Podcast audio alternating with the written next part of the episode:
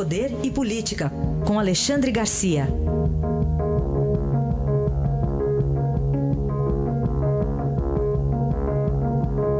Alexandre Garcia, bom dia, tudo bem?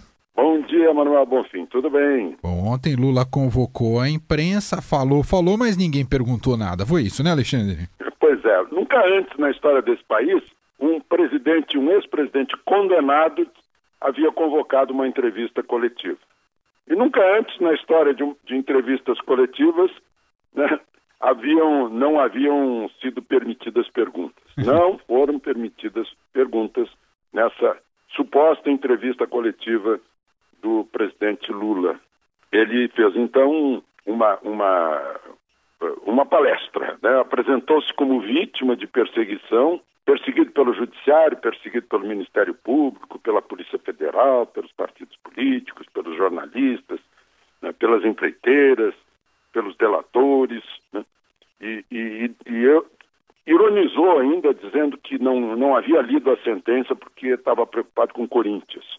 E sobre a inabilitação, né, que supostamente era de 19 anos, agora parece que recalcularam, ficou metade disso que Moro teria lhe dado vida até 2036. Claro, foi muito aplaudido por aqueles que foram de Brasília para São Paulo para aplaudi-lo, e os que aplaudiram fizeram declarações dizendo que ninguém pode ser condenado simplesmente por um delator premiado. Depois voltaram a Brasília e disseram que tem que condenar o Temer pela delação premiadíssima do Joesley.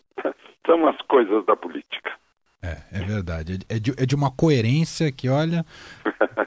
não se espere coerência uh, na política. Alexandre e Michel Temer tem muito a comemorar, ganhou na comissão, mas uh, com base na caneta, né, né ah, pois é, com base na caneta. Ele, veja só, o dia dele, né? Hoje está saindo no Diário Oficial a atualização das leis trabalhistas. Ontem ele nomeou Raquel Doge, que havia sido aprovada por unanimidade no Senado, né, como próprio, próxima uh, uh, Procuradora-Geral da República a partir de setembro. Né? Deve ter festejado a condenação de Lula. Né? E, e, agora ele usou a caneta, sim, mas vejam só, o, o, a xingação uh, de petistas, de gente do PSOL, de PCdoB contra aqueles que estavam indecisos provocou decisões. O sujeito foi chamado de escravocrata, de vendido, de golpista, aí reagiu, disse, não, pois olha, agora eu não voto com vocês, eu voto com o Temer. E acabou dando aí esses 40 a 25, né, derrubando o, a denúncia de Janot na comissão e derrubando o, o relatório de Sérgio Speiter. Né? E aí Paulo Abiakel, PSDB, Tucano, fez novo relatório, que foi aprovado. Né? Foi um, só para fazer um registro, Paulo Abiac era filho do ex-ministro da Justiça, Ibrahim Abiac, uh, um, uma, uma figura brilhante. Né? Uh, eu, outro dia, no sábado passado, eu havia viajado no mesmo avião que ele, havíamos conversado rapidamente, ele me deu notícia do pai, que está com 90 anos e continua a trabalhar, e, e eu estava dividindo um cunhaque, um bate-papo com o ex-diretor da Polícia Federal, Coronel Araripe, 92 anos.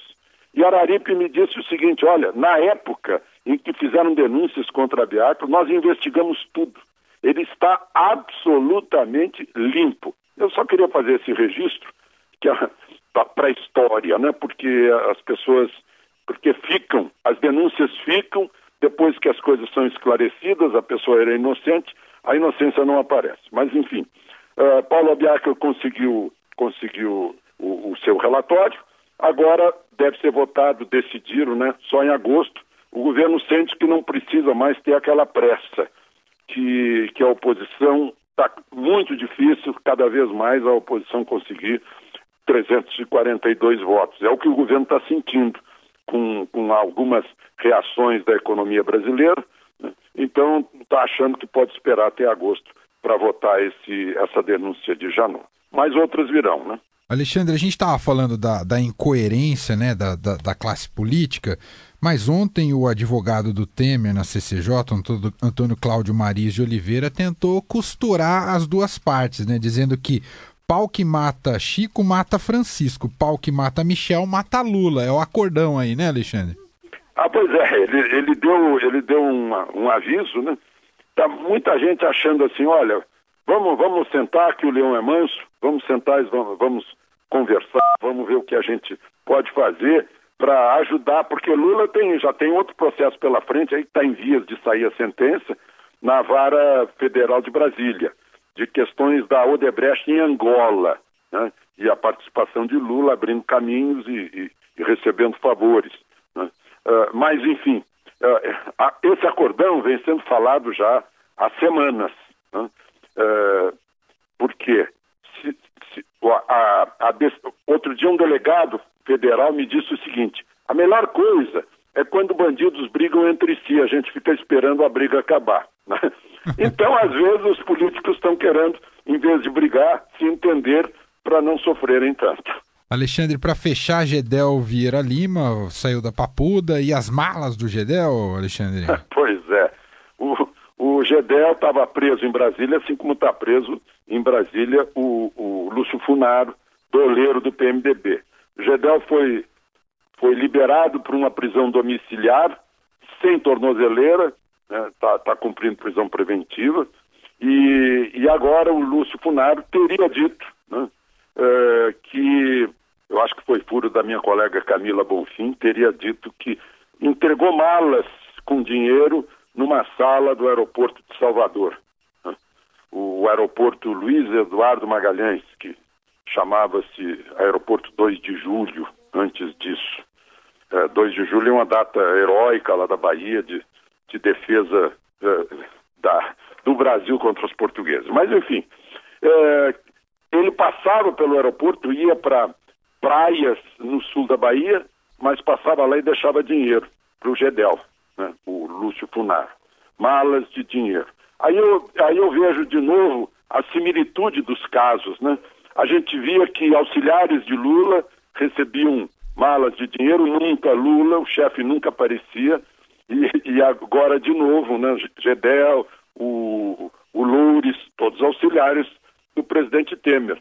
Mas eh, não aparece o nome dele eh, vinculado às tais malas até agora. Essa é a grande discussão que a gente ouviu na CCJ, lá na Comissão de Constituição e Justiça.